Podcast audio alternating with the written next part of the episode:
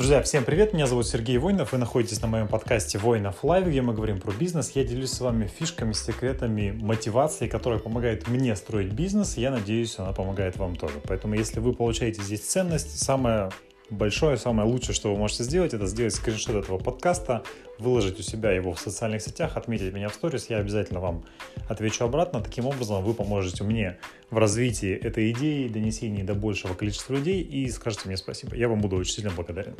Поехали. Сегодня мы говорим про такую тему, которую я называю, я сегодня считаю одной из самых важных. На самом деле я последние несколько месяцев изучаю новое направление, которое называется управление знаниевыми активами, knowledge management. И а, в knowledge management основой всего стоит тема наставничества.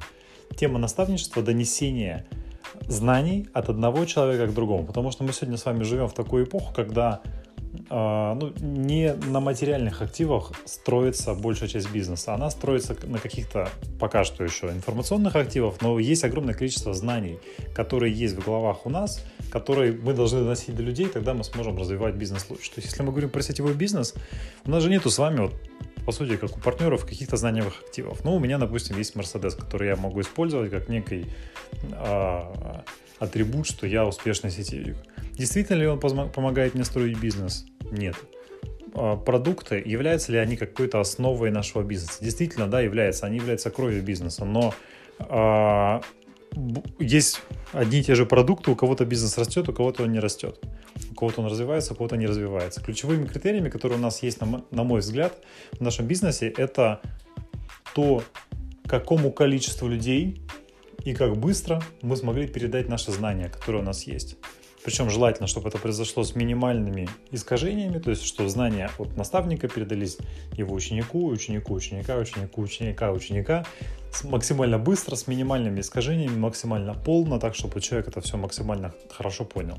И, собственно, вот насколько мы смогли наладить этот процесс в нашей структуре, настолько э, мы становимся успешными, потому что мы не можем дать людям какие-то просто скрипты, по которым они будут делать. Вы сталкивались хоть раз с ситуацией, что вы рассказали что-то человеку, вы рассказали ему, ну, допустим, про э, то, как рассказывать про продукт. Либо вы дали ему какую-то информацию, неважно, любую, из любой сферы бизнеса.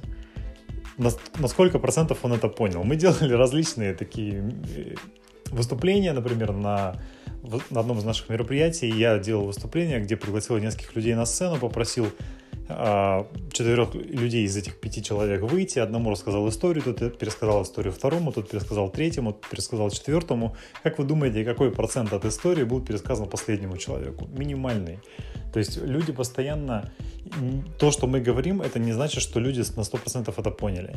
И наша задача в этом бизнесе стать настоящими наставниками. То есть вот в этом на самом деле суть бизнеса, то есть насколько крутым наставником ты стал для, для какого большого количества людей.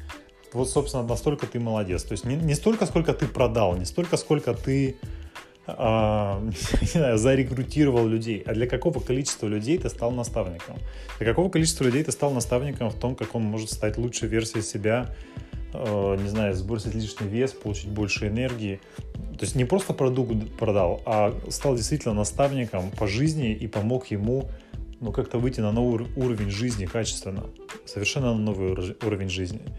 Не просто скольким людям ты продал продукт э, и, например, подписал в структуру, а какое количество людей ты взял в качестве э, учеников и как наставник помог им пройти все этапы.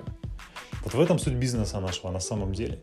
И молодец человек или не молодец, он определяется по тому, во-первых, как быстро он может обучать людей, то есть сколько времени ему уходит на того, чтобы обучить 10 человек. То есть ему уходит на это один год, один месяц, несколько недель, один день.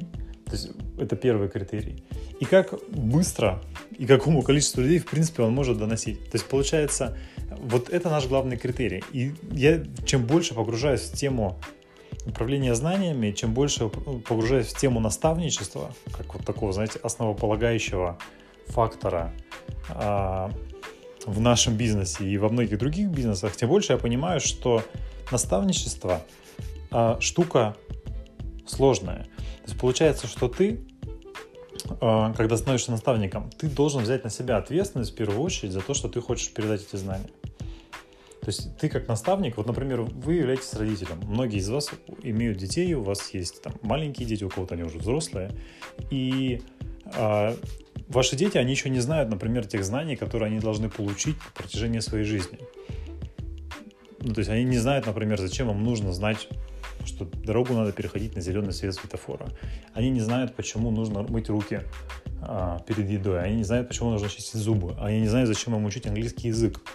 А, но вы, как родитель, как наставник, вы взяли на себя ответственность, что вы воспитаете этого ребенка, что вы дадите ему нужные знания, что вы обучите ему все, что ему, всем, всему, что ему будет нужно. И потом, когда ему будет уже там 25 лет, и он будет свободно говорить на английском языке, он будет благодарен вам ну, или не будет благодарен вам. Но, то есть но он при этом будет уметь то, что вы посчитали, что ему нужно уметь.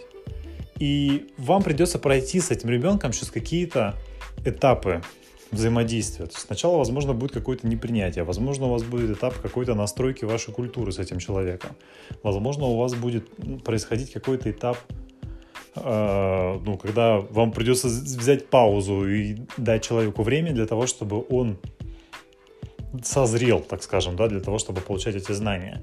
Но вы, как наставник, берете на себя ответственность, что вы проведете человека. То есть вы с ним договариваетесь изначально, о том, что вы хотите туда пойти. То есть вы не берете всех сюда, да, вы берете действительно тех людей, с которыми вы хотите выстраивать долгосрочные отношения, с которыми вы хотите быть в команде и ну, действительно на долгосрочной основе работать и строить бизнес, жить, дружить и так далее. Потому что ну, зачем нам другой бизнес? Я не понимаю. Нам нужен только вот такой классный бизнес.